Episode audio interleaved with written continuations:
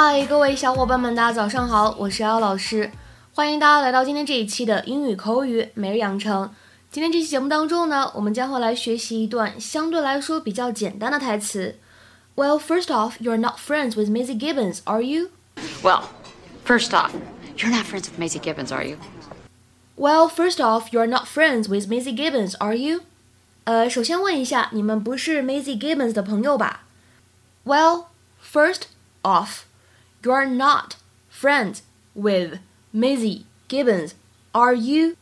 整段台词当中，开头的位置 first off 可以做一个连读，会变成 first off，first off。然后呢，not friends 可以做一个不完全失去爆破，会变成 not friends，not friends。What's wrong, Rex? Didn't you enjoy your golf game with Dr. Wallace? I didn't play. I'm still feeling sluggish. Still? Did you talk to him about that? And of course, he doesn't understand why the medication isn't working and wants me to come in for a checkup tomorrow. I can see that Tish is making the round. She must have some juicy new anecdote. Now get her over here. I could use a funny story today. Tish! Tish! Oh, I can tell by that look on your face you've got something good. Now, come on, don't be selfish. Well, first off, you're not friends with Maisy Gibbons, are you? No. Thank God, because this is too good. Maisy was arrested. 今天节目当中呢，我们来学习一个非常实用的表达，叫做 first off。其实呢，猜也能够猜得出来，这样一个短语呢，它指的是开始、首先啊这样相关的含义。在英文当中呢，这样一个短语它的意思是 in the first place、first of all，或者呢 before anything else 这样的含义。It is used for introducing the first of a series of things that you're going to say。通常呢，用于介绍一系列的事物，在你开头的时候呢，可以用这样一个短语。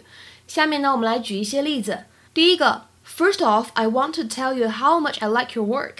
First off, I want to tell you how much I like your work. 首先呢，我得告诉你们我有多喜欢你们的这个作品，或者我们也可以理解成为，首先我得告诉你我有多喜欢你的这个作品。 那么第二个例子呢？First off, let's see how much it'll cost. First off, let's see how much it'll cost. 首先我们得看看这个东西得花费多少钱。那么再比如说，First off, we'll find a place to live. 咱们首先得找个地方住。First off, we'll find a place to live. 那么再比如说最后这个例子，你应该呢一开始就把这个利益冲突告诉你的新老板的。You should have told your new employer about this conflict of interest first off. You should have told your new employer about this conflict of interest first off.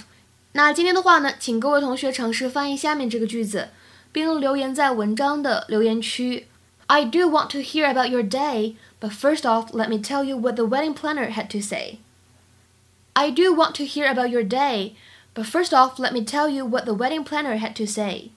这样一个句子应该如何去做一个英译汉呢？ 期待各位同学的踊跃发言。我们今天节目呢就先讲到这里了，拜拜。